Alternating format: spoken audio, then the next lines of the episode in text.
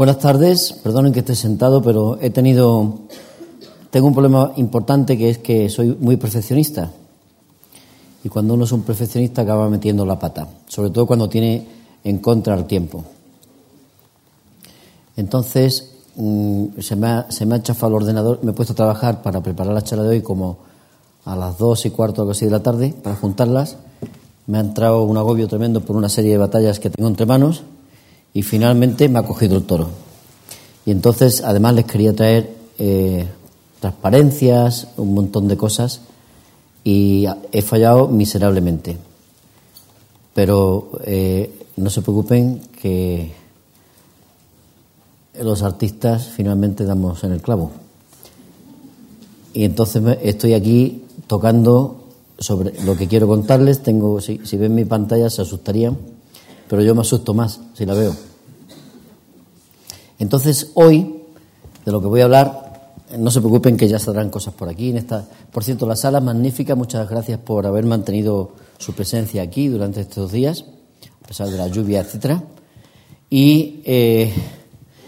eh, hoy de lo que les quiero hablar es de la coevolución del planeta Tierra con la vida. Lo haremos eh, utilizando un gráfico que es muy interesante y que tiene una cantidad enorme de información en su interior. Y después les hablaré un poquito digo yo. Vaya, ya me ha servido de algún lápiz que me compré ayer. Después les hablaré un poquito. ¿Se oye? Sí. Les hablaré un poquito de... Eh, esto me lo pongo en el otro bolsillo. Les hablaré... Se oye bien, ¿no? Después les hablaré un poco de, eh, después de hablar de coevolución, hablaré un poquito de lo que mm, saldrá Marte a colación en algún momento. Y cuando empiece a hablar de Marte, les hablaré un, mm, un poco de cómo Marte ha perdido su atmósfera, cómo lo sabemos, cómo lo hemos ido explorando. Después volveremos a la Tierra, hablaré un poquito del efecto invernadero y terminaré con algunas pequeñas indicaciones de, mm, acerca de cómo podemos eh, o qué, deben, mm, qué se está pensando en hacer para combatir el efecto invernadero. Es decir, les voy a conectar un poquito la coevolución de la vida y el planeta con eh, la gestión del planeta en el siglo XXI. Vamos a ver si se comporta el ordenador. ¿eh? disculpen ustedes los fallos técnicos que voy a tener, pero esto es lo que hay, como dice el otro. Y lo que pasa es que me tengo que ir a varias charlas simultáneamente y me fastidia, pero tranquilos que algo eh, perderemos como tres o cuatro minutos, un par de minutos en cada ocasión y van ustedes a ver muchas cosas que no tenían que ver, que yo no quisiera que vieran, pero en fin, esto es lo que hay, como dice el otro. Entonces les voy a hablar un poquito como les decía, de la evolución de, la vida en nuestro propio planeta. Y voy a enganchar, primero que nada, hablándoles de cómo. Eh, olvídense de esto eh, por ahora. No. Eh, olvídense de esto por ahora. Y les voy a hablar, como les decía, de la evolución de la vida en nuestro planeta. Y para eso les voy a repasar, como hemos hecho en los días de atrás, les voy a repasar un poquito la charla del último día, la última charla que di. En la última charla que di hace una semana y pico, estuvimos hablando del origen de la vida en la Tierra y les estuve hablando, eh, eh, gracias, me voy a quitar la chaqueta, eh, les estuve hablando del origen de la vida en la Tierra y cómo hoy en día vemos el origen de la vida como un proceso emergente.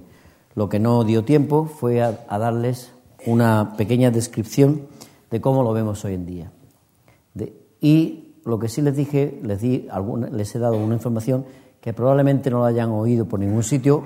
eh, aunque seguro que han oído muchas cosas, pero hay algo en lo que yo estuve haciendo hincapié en el último día, cuando hablábamos del origen de la vida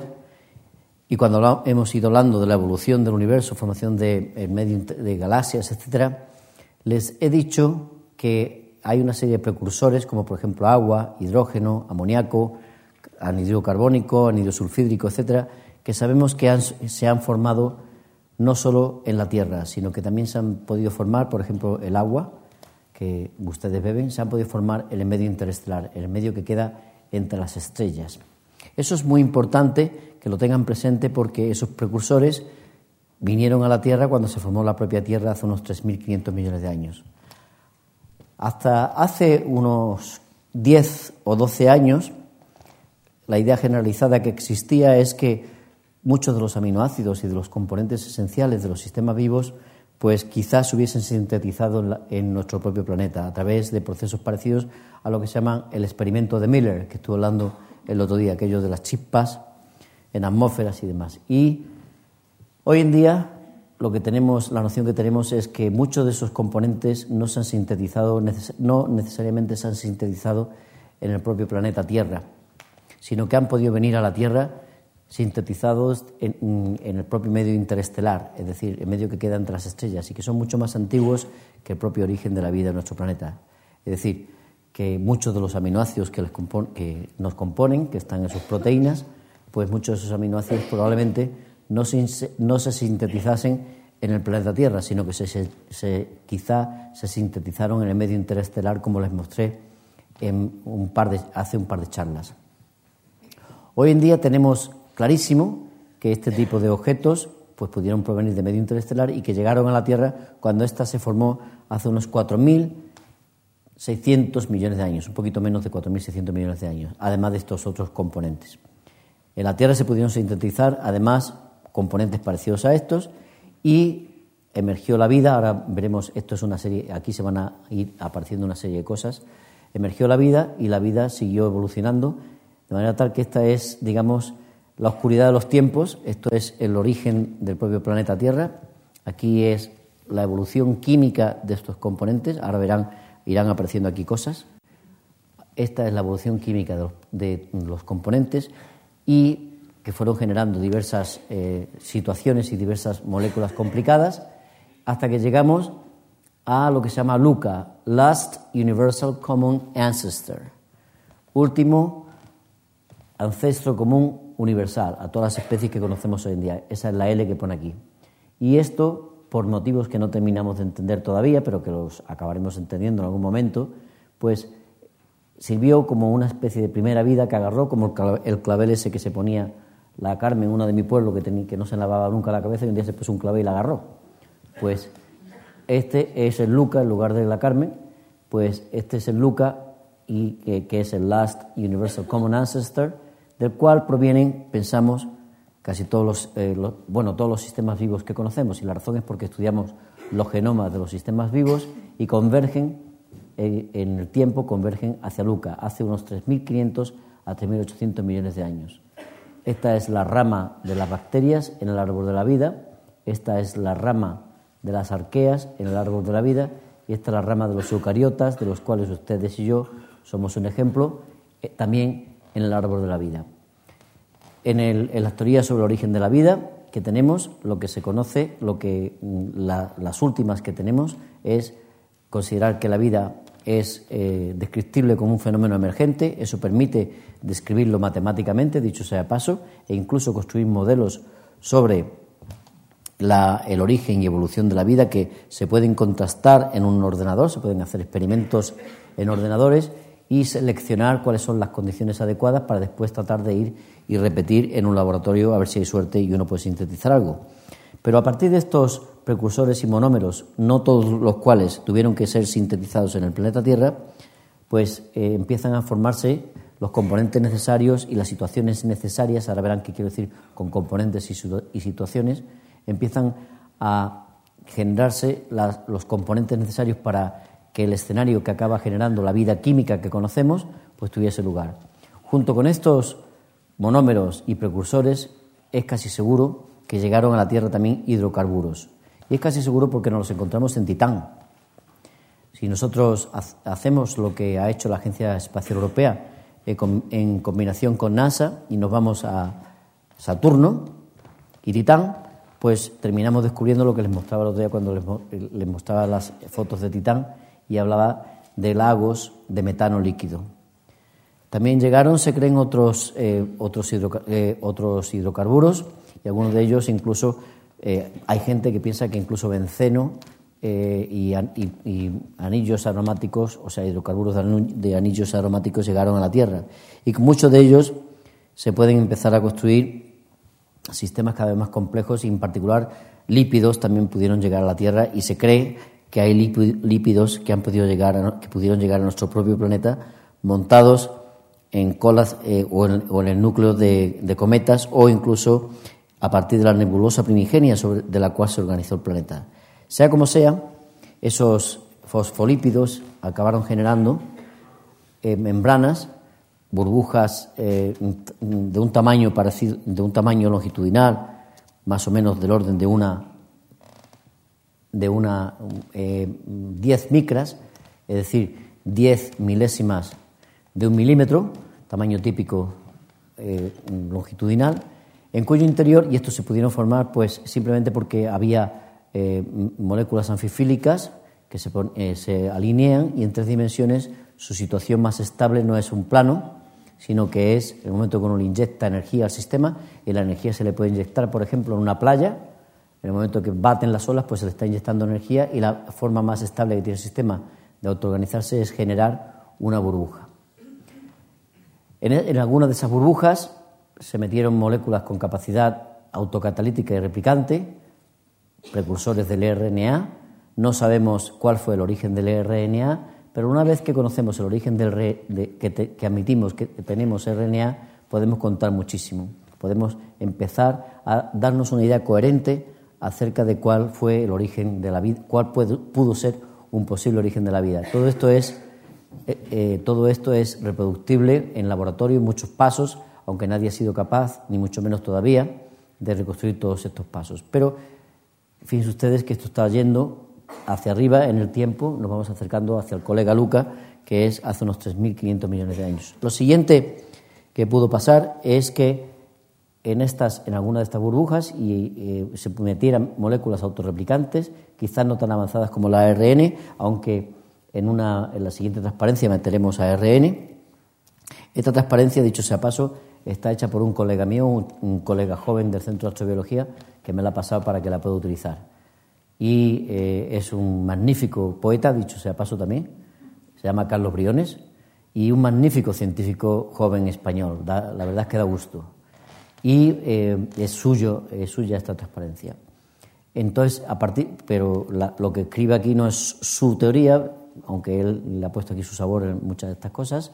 es lo que manejamos en general en el Centro de Astrobiología y en otros sitios del mundo que se trabaja en este tipo de cosas. Lo que quería decir es que es muy posible, eh, puede ocurrir que eh, en un contexto en el que haya liposomas, en el que haya estas membranas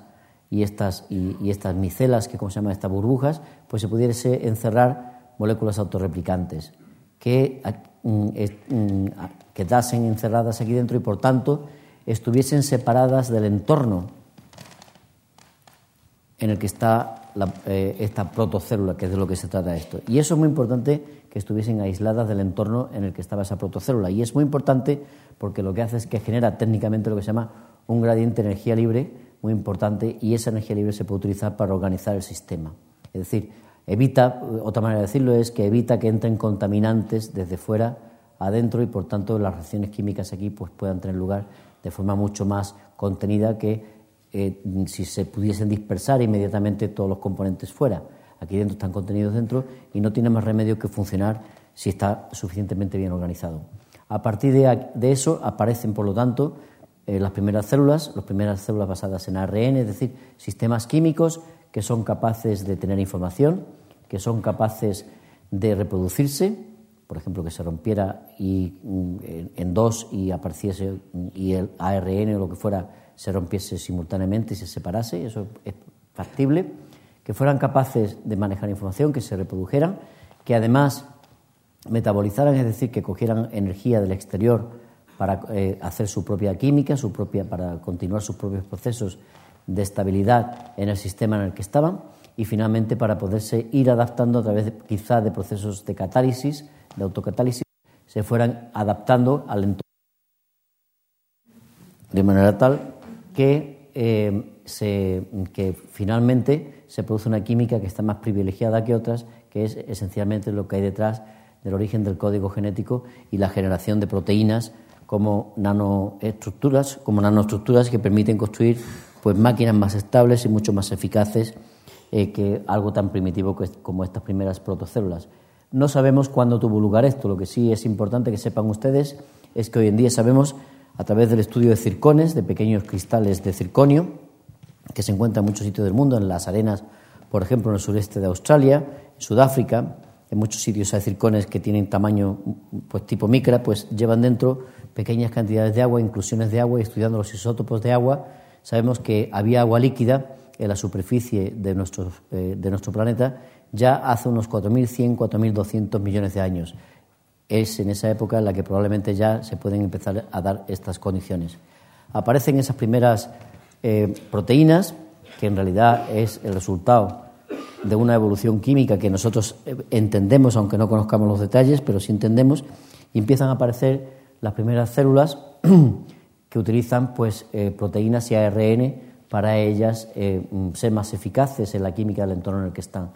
generando finalmente el metabolismo basado en la proteína con su código genético y acaban generando una molécula que lleva la información de una forma más especial, que es la molécula de ADN. Piensen ustedes que todavía no habría aparecido el colega Luca. Cuando ya aparece Luca es el primer momento, el last universal common ancestor, es el primer momento en el que aparecen las primeras células, que las ha representado aquí Carlos, pues como una célula con, su, con sus, eh, se diga, sus flagelos, etcétera, ahí detrás y sus pilae. Todo este, este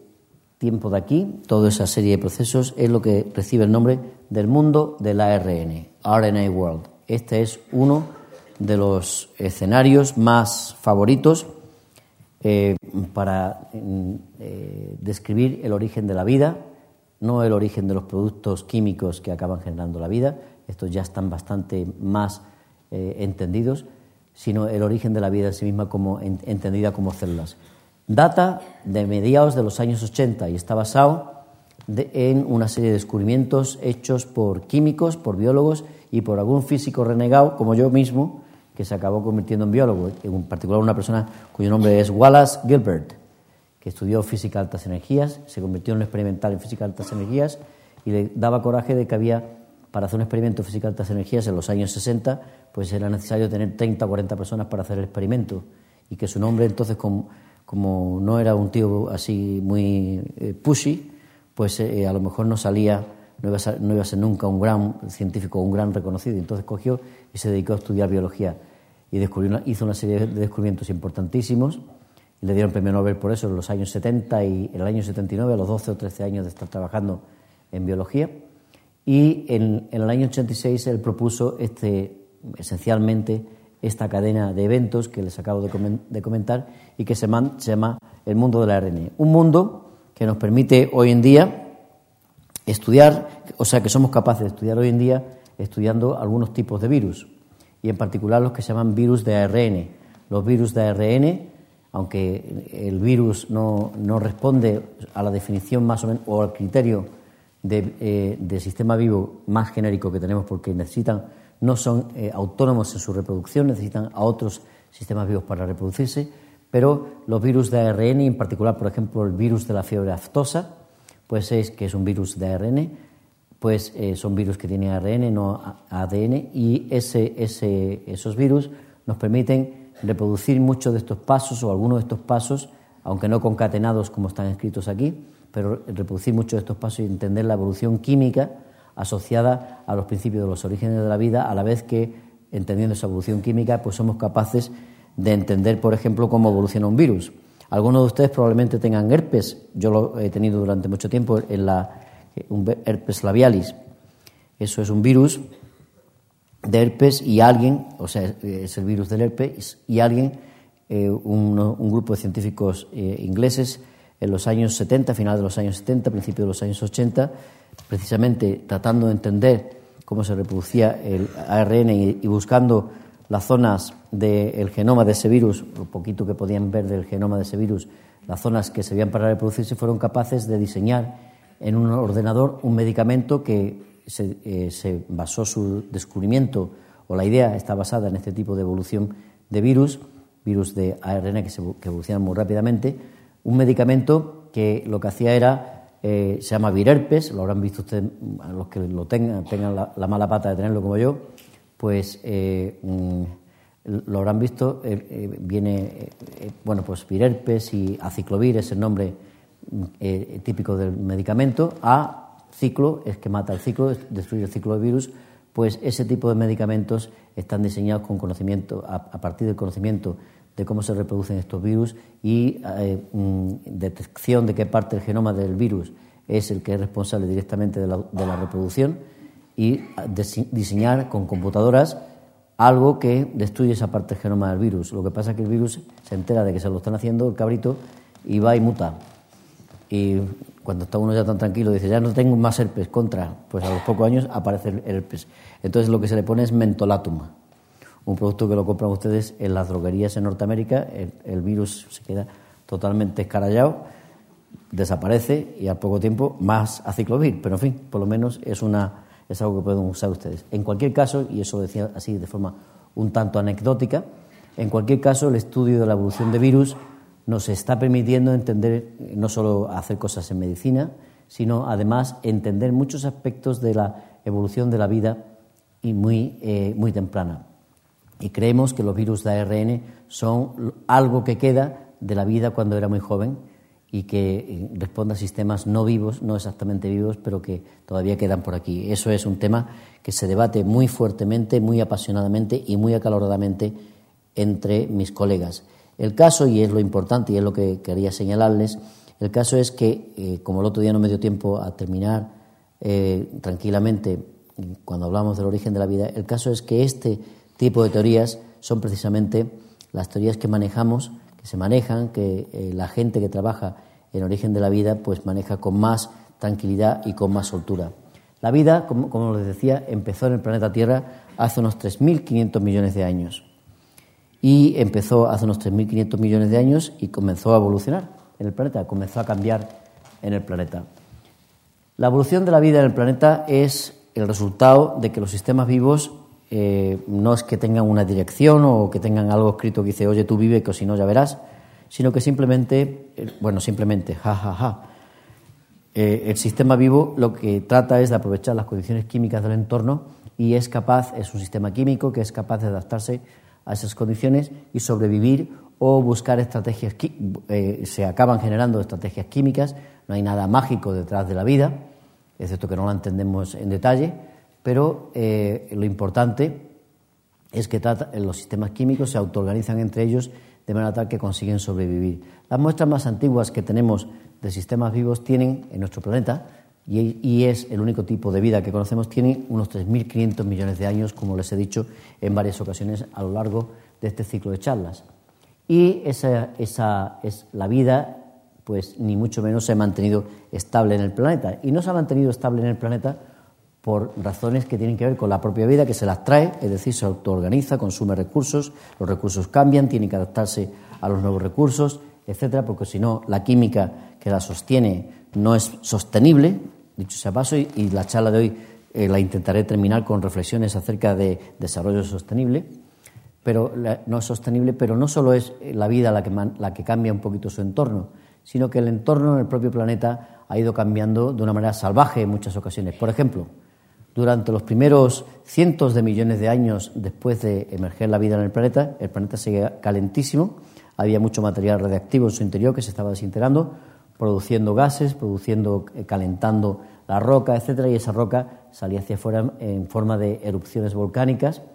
y de gases que contaminaban nuestra atmósfera. Los sistemas eso hacía que cambiase la transparencia de la atmósfera, etcétera, y estos sistemas vivos pues respondían y respondían pues generando probablemente ecologías, es decir, otros sistemas vivos a partir de los cuales se mantenían entre todos ellos formando una red, un network, una red igual que ustedes forman redes de amigos que se ayudan unos a otros. Pues lo mismo ocurre, eh, no solo ocurre en nuestra sociedad, sino también en, una, en la ecología ocurre algo parecido. Y se fueron generando, fue cambiando la vida como respuesta a, la, a los cambios eh, físicos en nuestro propio planeta. Por supuesto que durante el origen del sistema solar, la época primigenia del sistema solar, los primeros mil millones de años o dos mil millones de años, el sistema solar estaba muy activo, había mucho impacto de meteoritos y de cometas en nuestro propio planeta, y al haber mucho impacto de meteoritos y de cometas en nuestro, en nuestro propio planeta, pues eso hacía que las condiciones en el planeta nuestro, en la Tierra, pues fuesen cambiando y eh, fuesen, por ejemplo, absorbiendo el oxígeno que estos seres vivos iniciales creemos que ponían, que depositaban en la atmósfera. Llegó un momento en que el sistema solar se envejeció lo suficiente como para que no hubiese ya tantos impactos en la Tierra. Hoy en día, pues está muy viejo el sistema solar y ya no hay muchos impactos. Se han absorbido muchos esos cuerpos volantes entre la Tierra y, eh, y los planetas del sistema solar, pues ya se han absorbido en el Sol o ya son muy pequeños y no realmente no, nos impactan, aunque alguna vez a lo mejor nos llega uno gordo. Pero el caso es que eh, la vida eh, durante mucho tiempo se vio asistida para su estabilidad por el consumo que hacía de los productos que generaban los seres vivos, el consumo que hacían los, los objetos que venían de fuera de la Tierra. Llegó un momento, al envejecerse el sistema solar,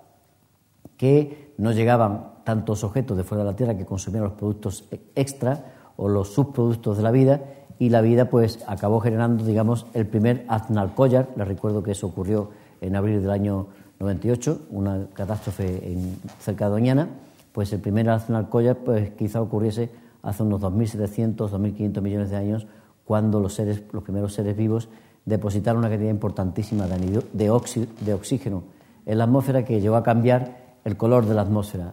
Al cambiar el color de la atmósfera, su propia eh, su propia estabilidad y su propia eh, persistencia como seres vivos en el planeta cambia porque al cambiar el color de la atmósfera su propia fotosíntesis se vio afectada y su medio de vida pues, desaparecía. La vida, la química asociada a la vida, buscó o busca, por, mm, por razones que no terminamos de entender todavía, pero que estamos en el proceso de entenderlas con experimentos, simulaciones por ordenador y construcciones que hacemos de sistemas químicos adecuados, pues la vida eh, empezó, eh, comenzó a reorganizarse entre ella y empezó a evolucionar muy rápidamente. Empezó a evolucionar muy rápidamente y empezó a, generar muchas más especies como maneras de estar eh, organizadas. Se inventaron las células eucariotas, que son las que componen a cualquier ser multicelular, acabando generando sistemas mucho más robustos frente a cierto tipo de perturbaciones que bacterias y sobre todo mucho más robustos como colonias. Así siguió evolucionando la vida de vez en cuando,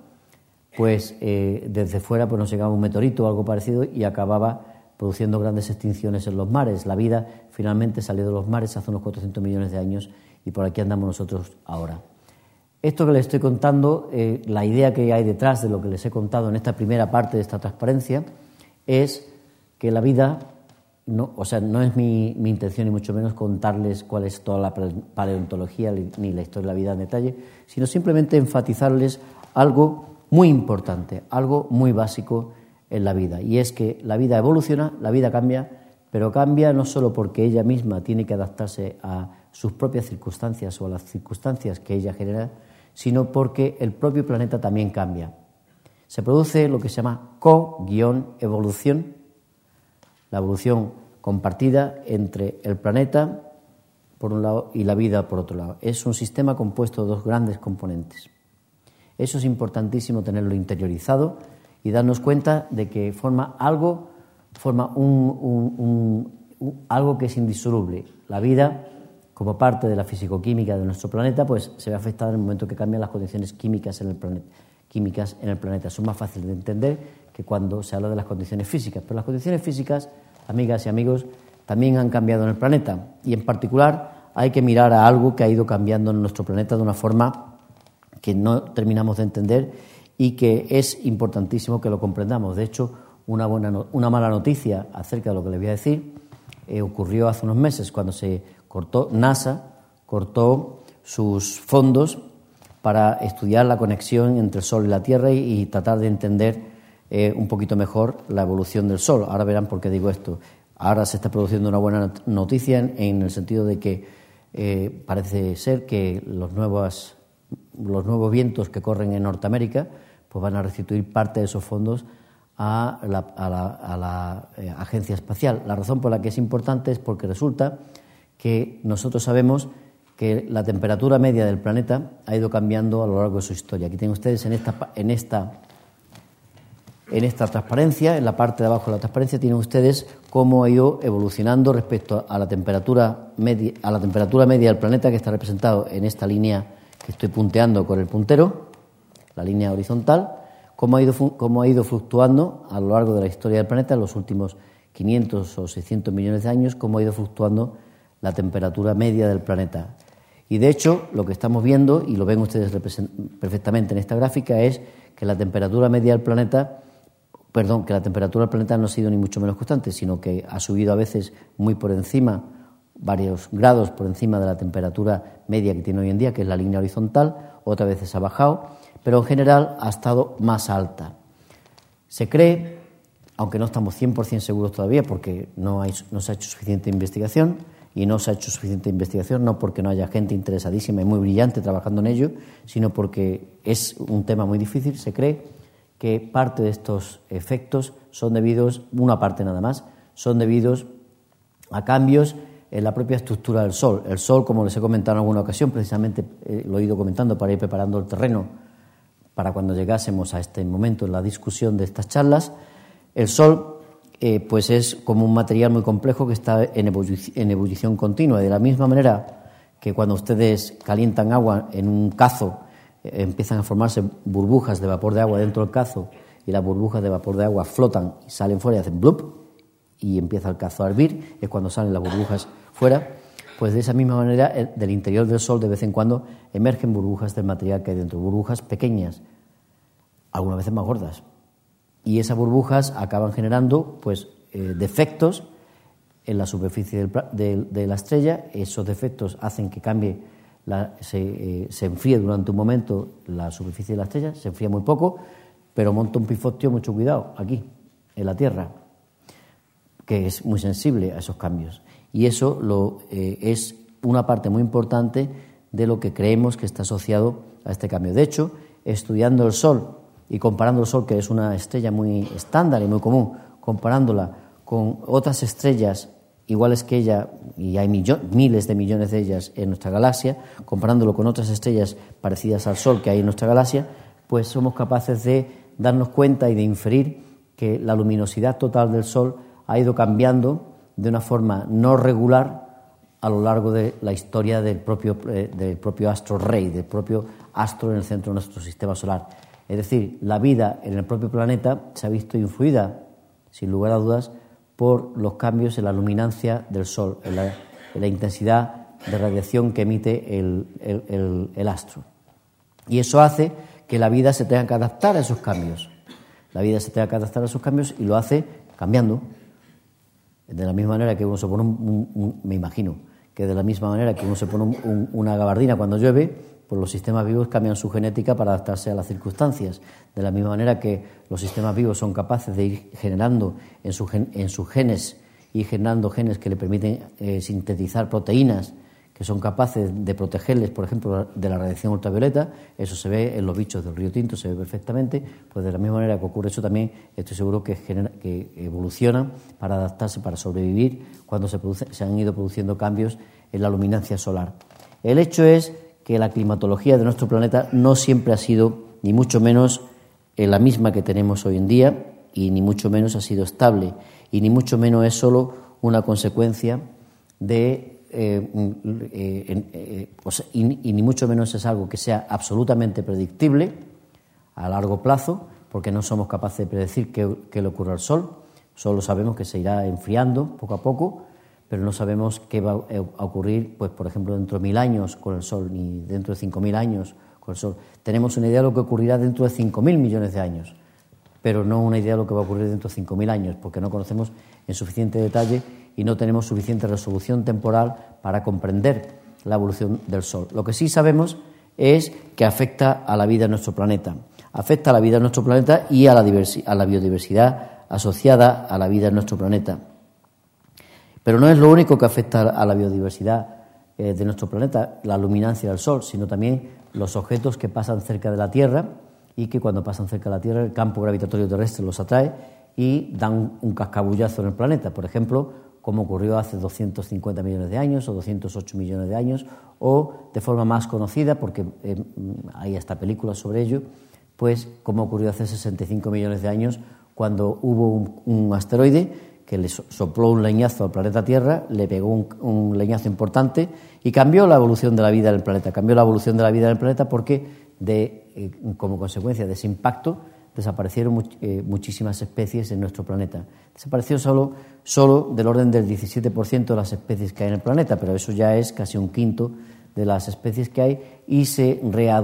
se reajustó la ecología de manera tal que los seres que los sistemas que fueron que eran capaces como por ejemplo los pequeños mamíferos etcétera que eran capaces de adaptarse a las condiciones eh, eh, prevalentes en el entorno por ejemplo mucho polvo en el entorno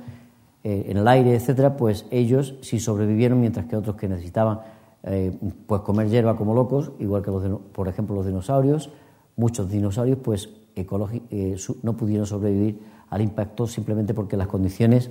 prevalentes en el planeta pues acabaron destruyendo sus fuentes de alimentación, sus fuentes, las fuentes de su química para su, su supervivencia. Y eso genera nichos, que estos no se comen lo que hay,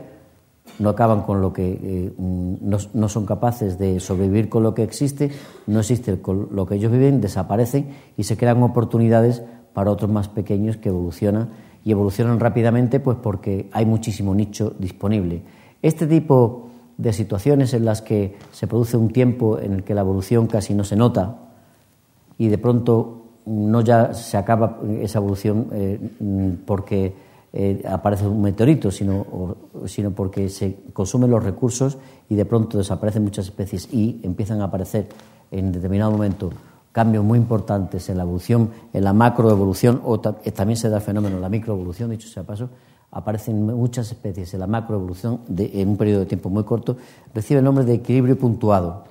y es una manera de describir el proceso evolutivo y, en particular, la discontinuidad aparente en el proceso evolutivo. Uno de sus grandes exponentes fue Stephen Jay Gould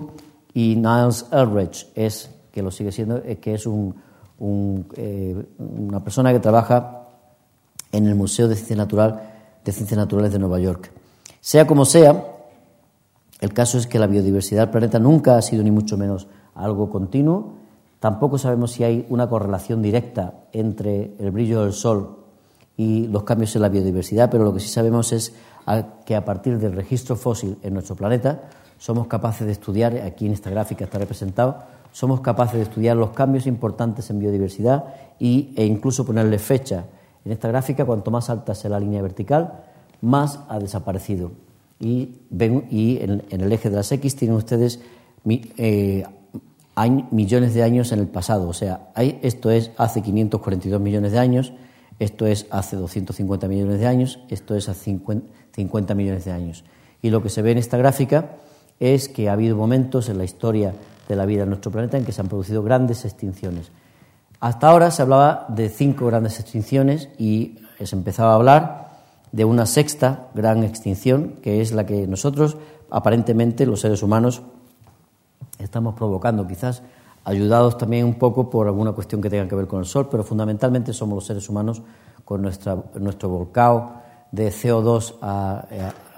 la atmósfera los que estamos provocando una desaparición importante de especies que no consiguen adaptarse a ese cambio. Esperemos que nosotros sí seamos capaces de adaptarnos a ese cambio y que no destrocemos la maravillosa biodiversidad y la maravilla, y la maravilla que es la vida que conocemos en nuestro planeta y que ahí la tienen ustedes representada pues arbitrariamente, desde, amanitas a ranas, etcétera, que hacen que eh, nosotros nos maravillemos, o por lo menos creo que todos los seres humanos nos maravillamos cuando vemos la extraordinaria belleza de la naturaleza y que sabemos que, está, eh, que estamos poniendo en peligro en muchísimos casos. Y eh, muchos de ellos, pues quizás debido a la velocidad con la que se está produciendo el cambio, no sean capaces, muchos de ellos no sean capaces de sobrevivirla y de eh, mm, seguir adelante en la vida. Hace unos 3.500 millones de años, en el planeta Marte, pues mm, pensamos que había una cantidad importantísima de agua, una cantidad importantísima de agua que hacía que el planeta pues eh, tuviese quizá en su superficie océanos de agua líquida. Esto no lo sabemos con precisión, pero jugamos con esa idea. Jugamos con esa idea como consecuencia del estudio del planeta y como consecuencia no solo del estudio del planeta, sino de la observación e interpretación de lo que, de, lo que se ve en el planeta y de los datos que nos llegan con las misiones que van a Marte. Marte, fíjense ustedes que está aquí comparado, también les enseña esta transparencia, incluso, y recuerden que les hice un comentario jocoso sobre el que pintó las nubes aquí, pero aquí tienen ustedes a Marte y a la Tierra. Marte, hace unos 3.500 millones de años, pues no tenía ni mucho menos un aspecto parecido a este. Pensamos que Marte hace unos 3.500, hasta hace unos 3.500 millones de años tenía en su superficie algo que protegía la superficie, especialmente en el hemisferio norte de Marte, de grandes impactos. Grandes impactos que eh, la manera más fácil de explicar eh, la protección de, esos de, de, la superficie de Marte eh, frente a esos impactos pues era suponer que en la superficie de Marte había un, un mar con agua líquida. Hoy en día sabemos que ese mar de agua líquida como mucho duró hasta hace 3.500 millones de años. Es decir, que hubo, desde que se hizo Marte, que se hizo más o menos a la vez que la Tierra, hace unos 4.600 millones de años, hasta hace unos 3.500 millones de años, durante esos 1.100 millones de años, Marte tuvo agua líquida en su superficie. Y es el tiempo que fue necesario para que emergiera la vida en nuestro planeta. Marte, ¿por qué perdió el agua en su, en su superficie? ¿Qué pasó en Marte para que se perdiese el agua en su superficie? Es algo que es importantísimo que lo entendamos y queremos entender, queremos, eh, queremos entender qué va a pasar con nuestro propio planeta y su calentamiento, enfriamiento. En Marte lo que se piensa que ocurrió es que el CO2 que había en su atmósfera, el CO2, como ustedes saben, hace de efecto invernadero, mantenía el planeta calentito por la propia radiación del material que había en el interior del planeta, materiales radiactivos, etcétera, que mantenían al planeta caliente y a la vez eh, no, y no dejaba que saliese el gas, era como una especie de man, el calor era como una especie de, manta térmica eh, eh, sobre el planeta. Y entonces llegó un momento, en, unos mil millones de años, llegó un momento en que su atmósfera, debido a que la fuerza de la gravedad en Marte es solo el 40%, un poquito menos del 40% de la de la Tierra, en que empezó a perder su atmósfera. Al ir perdiendo su atmósfera, el propio planeta se empezó a, a enfriar y se enfriaba porque la atmósfera es lo que lo mantenía calentito, el CO2 que había. El CO2 que es el que nos fastidia aquí en la Tierra ahora mismo porque nos mantiene excesivamente caliente. En Marte lo mantenía calentito, mantenía un océano de agua líquida a la superficie, pero la fuerza del planeta, la fuerza de gravedad del planeta no era suficiente como para mantener esa atmósfera. Se escapó, por lo tanto, la atmósfera de CO2 y el planeta se enfrió. Al enfriarse muy rápidamente, se, eh, eh, eh, eso se llama un frigorífico exponencial, exponencial en el sentido de que el enfriamiento fue muy rápido. Al enfriarse muy rápidamente el, planeta, pues el agua que había en la superficie se cree que, esto nadie lo vio, pero se hacen experimentos, simulaciones por ordenador, se, se, hacen predicciones que después se contrastan con los instrumentos que van a la superficie de Marte, etcétera, y se cree que se acabó convirtiendo, el mar que había en Marte se acabó convirtiendo en una gran capa de hielo, una gran capa de hielo que, como la presión atmosférica en Marte bajó muy rápidamente, se sublimó. Pasó de hielo sólido a gas. Y ese gas se escapó, una parte era el agua, el vapor de agua se escapó de la superficie de Marte y una parte pensamos, y tenemos razones para pensarlo, pensamos que una parte importante de esa agua está hoy oculta la subsuperficie de Marte. Creemos que quizá exista allí eh, cuevas con eh, cantidades importantes de, eh, líquido elemento. Queremos ir allí, tratarlo de entender, porque sabemos que además que muchos eh, lugares del sistema solar, como por ejemplo Europa, el satélite de Júpiter, que lo tienen ustedes representado ahí, pues tiene clarísimamente icebergs y océanos en su interior. Esto es Europa y está como cuartada la superficie este es el color natural de Europa, está como cuarteada y cuando la ven ustedes en detalle, como por ejemplo se fijan aquí, de aquí esta, esta imagen tiene esto, aquí se ve como un impacto de un meteorito y después eh, como si un meteorito hubiera dado un golpe, ¡ras! hubiera roto una capa gorda de hielo y se hubiera fundido el hielo y después se hubiera vuelto a, convertir en hielo. Es lo que eh, se hubiera vuelto el agua a solidificar. Eso que, tiene aquí tiene, que tienen aquí tiene aproximadamente 50 metros de diámetro. Y aquí ven ustedes muchísimas zonas donde se ve pues como icebergs flotando en la superficie de Europa. Pensamos que hay mucha agua en muchos lugares del sistema solar y, mm, por supuesto, entre otros, aquí se ve en esta foto, se ve un poquito mejor. Esto es de la Tierra, estos son icebergs de la Tierra, y aquí tienen ustedes esta foto, esta foto y esta. Las tres tienen que ver con la superficie de Europa, y aquí ven, y esto es, una es el, océano, es una foto tomada desde un avión del océano Ártico. Y aquí ven ustedes pues la similaridad que hay entre unos y otros. Pensamos que Europa también, eh, o sea que eh, hay muchos lugares donde hay mucha agua y eh, la manera más fácil de entender las cosas es suponer que en Marte pues desapareció el agua precisamente porque se produjo un cambio, y esto es muy importante, un cambio muy importante desde el punto de vista cualitativo y por supuesto también desde el punto de vista cuantitativo en la composición de su atmósfera. Y con eso es con algo con lo que tenemos que tener muchísimo cuidado en el planeta Tierra. Este es otro ejemplo, un lugar con agua, esto es eh, encelado, de aquí a aquí hay la distancia que hay desde, por ejemplo, desde Madrid a Oviedo, o si no les gusta esa, esa comparación, pues desde Madrid un poquillo más allá de Valencia, etcétera. Y ese sitio, ese objeto en el sistema solar, pues tiene eh, geyseres, que se les se escapa agua desde una zona por aquí cerca, se escapa agua hacia el exterior de vez en cuando, y esa agua que se escapa al exterior, pues acaba formando, se lo mostré hace unos días y se lo quiero recordar, por eso lo estoy poniendo, acaba formando una contribución importante este ese, ese objeto acaba formando una contribución importante de, cristales de hielo alrededor de Saturno, Saturno anda por aquí, y que acaba eh, contribuyendo a los anillos de Saturno. Ese no se ve desde la Tierra, ese pequeño anillo que produce encelado. Por ahí detrás está la Tierra, como les comentaba hace unos días. ¿Cómo dio Marte su eh, agua? Eh, mm, ¿qué, efecto tuvo eso para la vida? No lo sabemos, lo queremos estudiar y por eso, amigas y amigos, queremos explorar Marte, para entender si se pasó desde Marte un Marte así, si es que existió un Marte como este. Esto es alguien, esto es la imagen de la Tierra y demás, es realista de Marte, los colores, como se viera aquí hielo y demás, no lo son, y mucho menos los colores de este océano. Y lo que tienen representado aquí abajo es, este es el Monte Olimpo, visto así oblicuamente, y esto visto pues digamos así, mirando así. Y ven ustedes el aspecto que pensamos que pudo tener Marte hace 3.500 millones de años. Es muy importante que conozcamos más datos, mucho más datos acerca de Marte para tratar de comparar la evolución de Marte con la evolución de la Tierra, la evolución de la, de la vida, la coevolución de la vida en nuestro planeta. En esta película que les voy a poner, y que dura unos cuatro, tres minutos, tienen ustedes esa coevolución. ¿Pueden subir el volumen?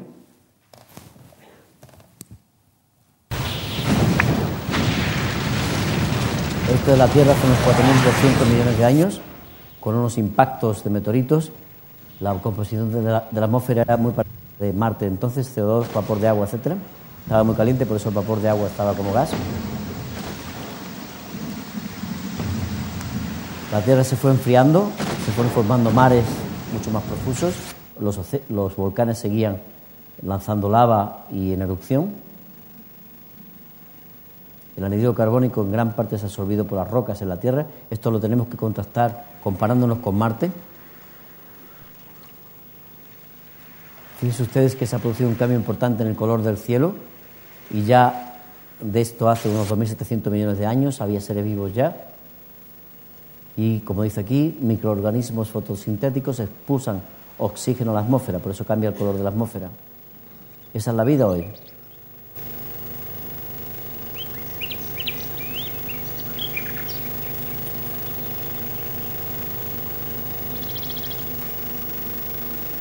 Hoy el oxígeno a nosotros nos da la vida. Es fundamental para que nosotros vivamos y otros muchos seres vivos en nuestro planeta. ¿Cómo evolucionará esto? ¿Cuál será el sentido que tomará? ¿Será este? que es como es hoy en día Marte, esto es una foto de Marte, con su atmósfera actual.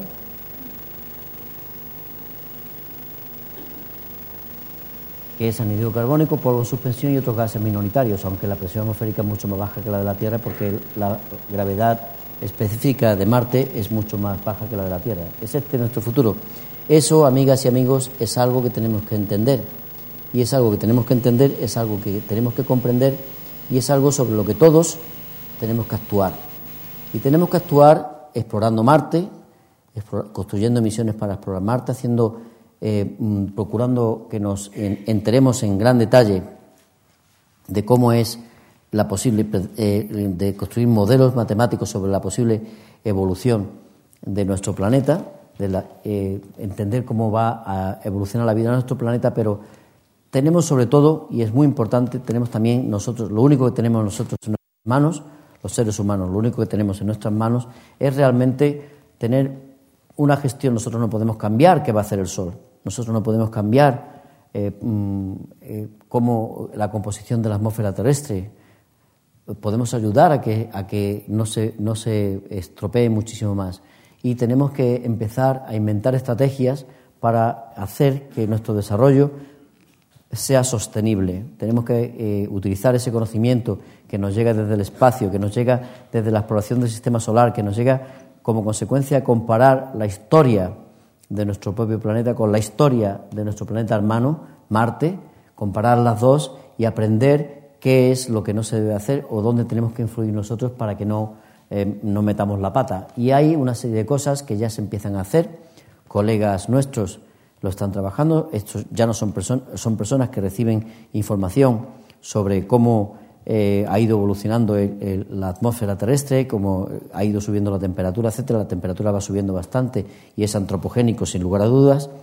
Pero eh, eh, estas personas reciben información de los científicos y empiezan, son sociólogos, empiezan a tratar de crearse indicadores blancos y objetivos para, que, eh, para cambiar las prioridades de los seres humanos, para que no nos carguemos el planeta y no nos carguemos entre todos nosotros el, hábitat que tenemos y esa maravillosa biodiversidad en la cual nosotros estamos inmersos y para la cual tanto eh, ha ido trabajando la naturaleza y, tanto disfrutamos los que cada vez que salimos al campo y la vemos. Y una de las cosas, hay una serie de, eh, recomendaciones, y esto no son recomendaciones extraordinariamente difíciles de, de mantener, algunas sí lo son, por ejemplo, reducir las emisiones de, óxidos de azufre, etcétera, pero con eso hemos, topado con multinacionales y con muchas cosas, pero una de las cosas que tiene más importancia es el bajar la pobreza de nuestro planeta, reducir el nivel de pobreza en nuestro planeta. Eso es algo que es fundamental. Fíjense ustedes quién lo diría, ¿verdad? pues los estudios eh, cuidadosos de la evolución del planeta, de eh, los estudios cuidadosos acerca de cómo el planeta, de qué es lo que realmente eh, puede hacer cambiar las condiciones de nuestro planeta, pues uno de los factores más importantes es la pobreza. La pobreza tiene en África, en algunos sitios en Brasil, en un poco también en el sureste de Asia, etcétera, pero sobre todo en África, tiene un impacto terrible y es que la gente tiene que comer, tiene que calentar eh, el agua por muchas razones y empieza a quemar, empieza a quemar bosque, empieza a quemar eh, pues ramitas, etcétera, y al final acaban montando unos incendios tremendos que vuelcan una cantidad importantísima de CO2 eh, al, aire y a la vez acaban en, en, el África tropical, por ejemplo, acaban con bosques importantes. Se baja la función clorofílica y el nivel y eso tiene una contribución increíble a el nivel de CO2 en nuestro planeta. Una contribución muy increíble que se suma a la que el mundo occidental, los que vivimos en el mundo occidental, estamos volcando en el planeta que hace que nuestro planeta, planeta Tierra, esté, su atmósfera en particular, esté calentándose de una manera salvaje y, que, y cuyo calentamiento se puede correlacionar, no están mostrando estas dos gráficas, eh, y me estoy dando prisa porque mm, quiero terminar en unos cuatro o cinco minutos a lo sumo, pero eh, mm, se puede, eh, mm, nuestro planeta, amigas y amigos, se está calentando de una manera salvaje. Aquí tienen ustedes la temperatura media del planeta alrededor de los años 50. Esto es lo que es este cero que hay aquí, esta línea horizontal. Y lo que me interesa que siga su ojo es esta gráfica. Esa gráfica representa la temperatura media de la Tierra desde los últimos mil años en el hemisferio norte que es donde se ha medido y donde se ha estudiado mucho más detalle que en el hemisferio sur. También se puede medir eh, sobre el hemisferio sur y, y, existe una gráfica parecida, pero esta es la nuestra, la del hemisferio norte. Y ven ustedes que estaba mucho más frío de lo que está hoy en día. Sin embargo, hacia 1870, y coincidiendo con la, con la revolución industrial y con la quema de carbón en muchos lugares de Europa y en, América del Norte y en algunos sitios también de Latinoamérica, pues empieza a volcarse anidrio carbónico a la atmósfera y, se empieza, y la temperatura, lejos de seguir más o menos ciclos de subida y bajada muy eh, más o menos pronunciados o más o menos suaves, empieza a mostrar una tendencia hacia la subida. Y aquí en los últimos años, desde 1980 al año 2000, en muy poco tiempo se ha producido una subida impresionante en las temperaturas que se correlaciona perfectamente con la subida de anidro carbónico en nuestro planeta, el anidro carbónico que volcamos. Para ello, los sociólogos, para combatir ese efecto que se llama efecto invernadero y que tiene que ver con la cantidad importante de anidro carbónico que hemos volcado o que volcamos con nuestros eh, medios, entre comillas, avanzados, etcétera, pues eh, mm, se están inventando, eh, o los sociólogos están generando tecnología de sociología y procedimientos para poder tener sostenibilidad, para poder tener un desarrollo sostenible. En la revista Science, una revista seria, Sachs y Reed, los dos son de la Universidad de Columbia de Estados Unidos, que llevan años pensando sobre esto y que hablan con geólogos, planetólogos, eh, físicos, químicos, matemáticos, etcétera, están construyendo modelos de cómo traducir esa ciencia, traducirla a recomendaciones para los gobiernos de manera tal que eh, mm, se pueda conseguir mm, mantener la calidad de nuestro medio ambiente y en particular hay estrategias muy importantes para el desarrollo sostenible en países con, poco, eh, con poca riqueza en medios eh, naturales, pero ya saben ustedes que el talento está en los seres humanos y el talento está en todos sitios. Tanto talento tiene el que tiene poca formación como el que tiene mucha formación. El que tiene mucha formación, pues a lo mejor es capaz de explotar ese talento más fácilmente, pero incluso que no tiene formación, pues también tiene ese talento y, si, y lo tiene de forma potencial. Y ese, en basado en esa pequeña apreciación, pero importantísima apreciación, eh, que el talento reside en la cabeza de todos los seres humanos, en la cabeza y en el corazón de todos los seres humanos, Sachs y Reed están eh, produciendo estrategias, ya tienen ustedes un maravilloso artículo sobre, eh, sobre sus estrategias, publicados en esta revista que se llama Science, en el número de, de, de mayo, del 19 de mayo de este año. Y es hacia eso o para eso, para mantener las condiciones de vida en nuestro planeta, para mantener nuestro planeta en condiciones que lo podamos disfrutar nosotros y los que vienen detrás de nosotros, que sirve para lo que sirve todo lo que yo les está contando estos días. La exploración del universo, tratar de entender nuestro lugar eh, en el universo, para lo que nos sirve es para entender cómo encaja el origen de la Tierra, cómo encaja el origen del sistema solar, cómo encaja el origen de nuestra galaxia dentro de la propia evolución del universo. Hemos aprendido en los últimos casi 100 años, hemos aprendido que el universo ha ido evolucionando y no ha sido estático. Hemos aprendido que el universo tiene hoy en día unos 13.700 millones de años, que está en expansión. Nos hemos dado cuenta y estamos, amigas y amigos, estamos inmersos en este momento en una revolución post-coperniana. Copérnico se dio cuenta que la Tierra no era el centro del sistema solar. Nos hemos dado cuenta que el sistema, un poquito después nos dimos cuenta que el sistema solar tampoco era el centro del universo. Y hoy en día nos estamos dando cuenta que nada hay privilegiado en el universo. Todos los sitios del universo son iguales, son equivalentes. En todos los sitios es una especie de democracia, entre comillas, en el universo. Democracia o principio de, igualdad de oportunidades en todos sitios en el universo.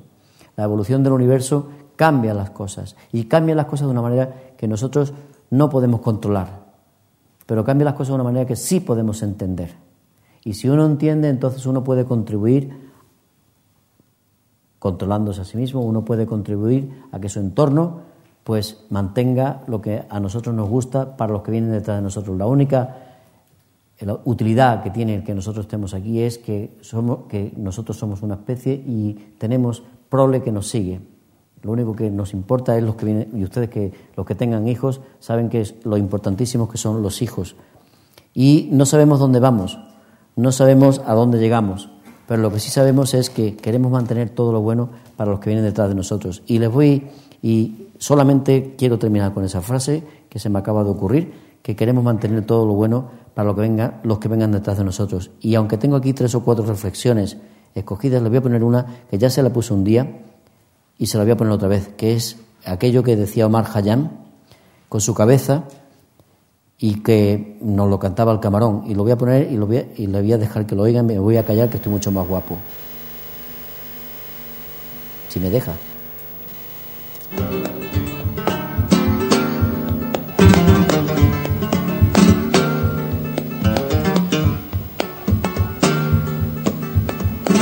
El mundo un grano de polvo el espacio. La ciencia de los hombres palabras. Los pueblos, los animales y las flores de los siete climas son sombras de la nada.